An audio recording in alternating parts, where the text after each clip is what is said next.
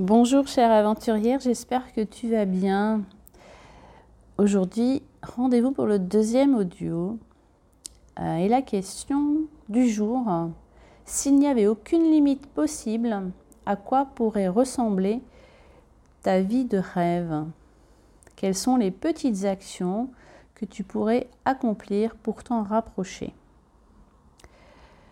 Dans ma liste des rêves,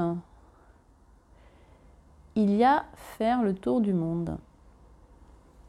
C'est un projet que j'ai déjà planifié, que le Covid m'a fait reporter. Je l'ai replanifié pour 2024 et un autre projet sur lequel je me suis engagée euh, m'a fait reporter euh, ce rêve de faire le tour du monde.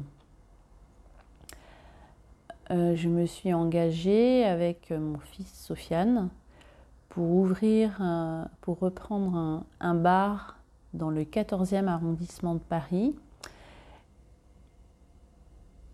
Et nous sommes euh, en train d'acheter ce bar. Nous allons voir le banquier tout à l'heure.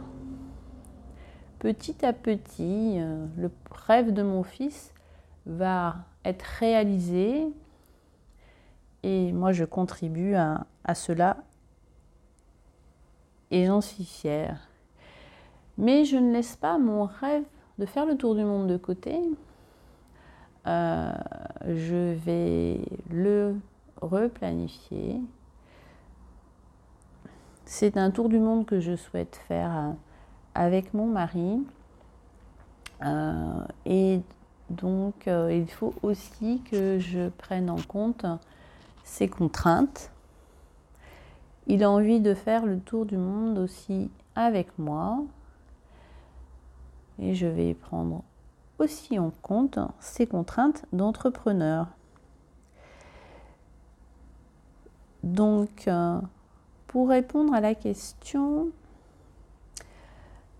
ma vie de rêve, ça serait de continuer à voyager et le tour du monde en fait partie. Et les petites actions que je pourrais accomplir pour m'en rapprocher, eh ben, ça serait de replanifier ce tour du monde, de reparler de ce projet-là. Euh, peut-être en janvier, parce que je ferai mes nouvelles résolutions 2024, je pourrais replanifier ce projet-là. Mais en tout cas, je ne l'oublie pas. Donc, euh, chère aventurière, la question est pour toi aussi. S'il n'y avait aucune limite possible, à quoi pourrait ressembler ta vie de rêve? Quelles sont les petites actions que tu pourrais accomplir pour t'en rapprocher? Je te souhaite une bonne journée et je te dis à demain. Bye bye